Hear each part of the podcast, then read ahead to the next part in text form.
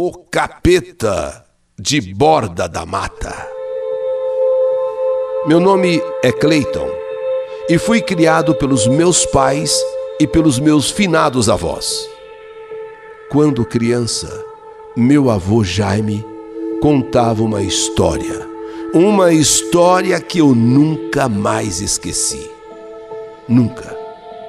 Vieram de Portugal dois imigrantes e se instalaram na minha cidade, Pouso Alegre. Com os bolsos cheios de dinheiro, logo começaram a prosperar. Compravam uma propriedade aqui, outra ali, porém, uma briga entre eles fez com que eles se separassem. Dos dois imigrantes portugueses, o mais esperto deu um golpe e levou quase todo o dinheiro que os dois tinham.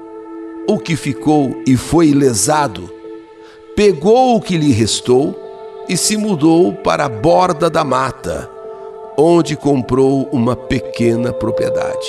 Ali se instalou com a sua esposa.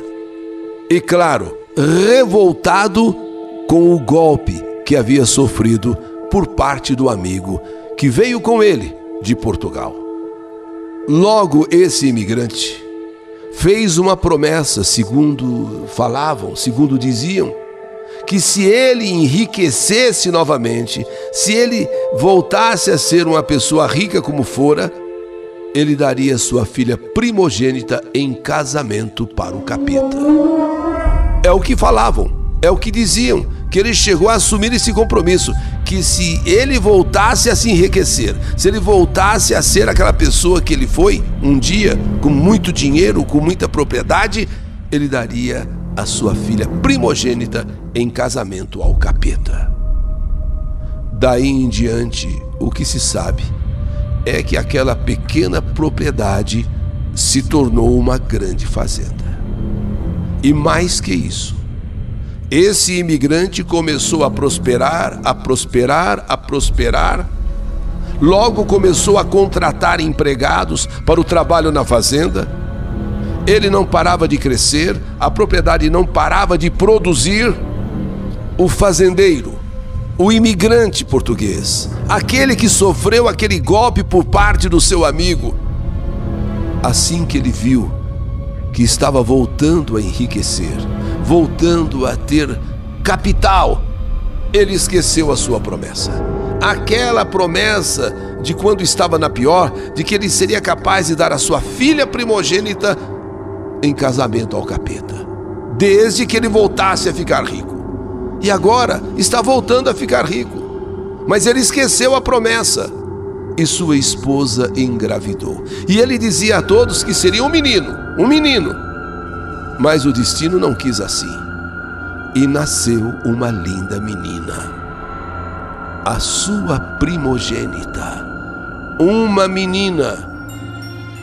Um certo dia, um forasteiro bateu no portão de sua propriedade pedindo trabalho ao fazendeiro, ao português.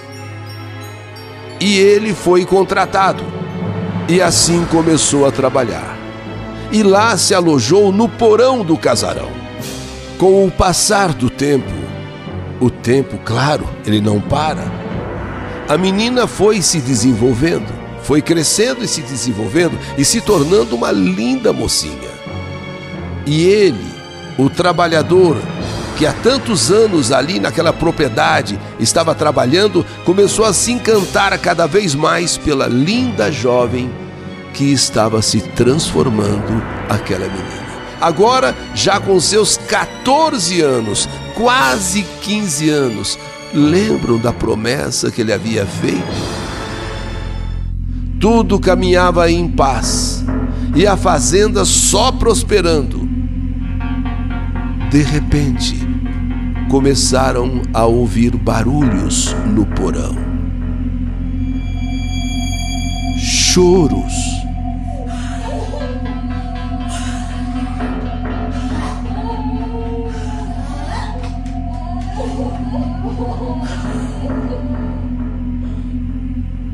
gemidos e manchas de sangue nas paredes. Essa perturbação estava cada vez maior, cada vez pior. O que seriam esses barulhos, esses gemidos? Alguma coisa tinha de ser feita. Alguma coisa está errado. Então a esposa do fazendeiro imigrante foi até a capela da cidade, borda da mata, e pediu ajuda ao padre, ao padre daquela pequena cidade, Monsenhor Sintra, que era o responsável pela capela e inclusive estava de viagem marcada, que não podia ser adiada. Então o Monsenhor Sintra designou um padre de ouro fino porque o desespero dessa mulher, o desespero dessa esposa lá do fazendeiro era muito grande. Então, Monsenhor, com a viagem programada, não podia adiar, designou o padre de Ouro Fino para que fosse à fazenda benzer o casarão, onde aqueles fenômenos aconteciam. O padre foi e benzeu e rezou, porém nada mudou. Todos estavam extremamente assustados. Os barulhos, os gemidos. Logo, Monsenhor Sintra voltou da viagem. Chegou e assumiu a missão. Foi até a propriedade e foi benzer a casa, cômodo por cômodo, cômodo por cômodo. Casa de fazenda é grande, tem vários cômodos.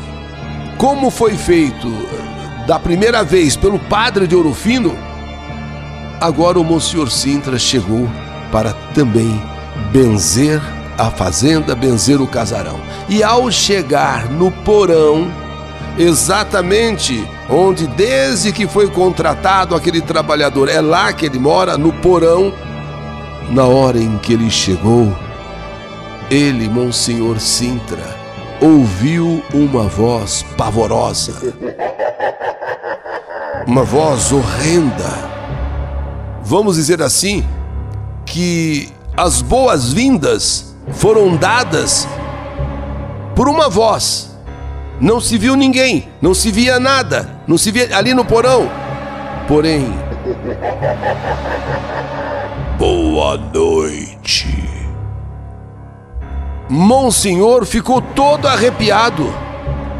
Ele olhou para um lado, olhou para outro e, perguntou: Quem está aí? É, quem é? Sou eu, o próprio. Sou eu, o demônio. Aquele momento, as coisas começam então a cair, exatamente naquele momento. Um vento, rangidos, e um fedor de enxofre, um cheiro forte de enxofre. Para não deixar dúvidas, ali estava o demo, ali estava o capeta. E o padre, agora face a face com o demônio, e com uma voz de autoridade, ele exige que o demônio volte de onde veio. Ele expulsa é quando então aqueles uivos, aquelas coisas.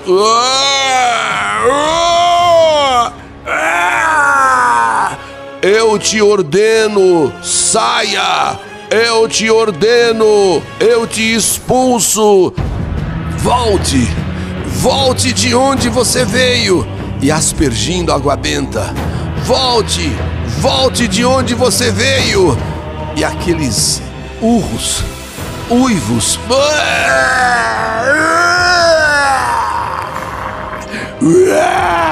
Volte, volte, eu ordeno. Vai, volta da onde você veio. Volta, volta. Eu, eu vou, eu vou, eu vou, mas assim Assim que você morrer, eu volto. Eu te odeio. Eu te odeio. E assim que você, assim que você morrer, eu volto. Eu volto, eu te odeio, padre, eu te odeio. E assim, o demônio foi expulso, prometendo voltar assim que o Monsenhor morresse, dizendo que ele odiava esse padre, o padre temente a Deus. Depois de tudo isso, o imigrante fazendeiro mudou para o Paraná com a família, deixando essa sua grande propriedade em borda da mata. Nunca mais quis saber, nunca mais quis voltar. Desapareceu pelos interiores do Paraná. Nunca mais se ouviu falar também do forasteiro aquele que queria casar com a filha do fazendeiro.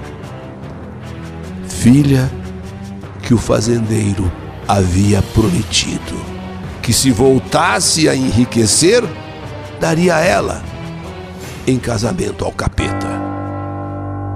Assim que o tempo passou, o Monsenhor, que já era de idade, veio de fato a falecer. Seu corpo foi enterrado no cemitério de Borda da Mata. A cruz de ferro que ele usou no exorcismo naquele casarão, a cruz de ferro que ele usou quando expulsou o demônio daquele porão daquela casa, está em uma pequena igreja, em uma cidadezinha que era distrito, chamada Tocos do Mogi. Até os dias de hoje, que se saiba, nunca mais o capeta voltou. O Monsenhor morreu. Ele havia prometido que quando ele morresse, ele voltaria. Mas até agora não foi registrado o retorno, pelo menos que se saiba, do demônio nunca mais o capeta apareceu, por sorte de toda a cidade. Mas ainda há sempre aquele temor no ar de que um dia ele, o diabo, o demônio, ou como disse o fazendeiro, o capeta, possa retornar. Esta é mais uma história que a vida escreveu. Que saudade de você! O Capeta de Borda da Mata. História do canal YouTube Eli Correia Oficial.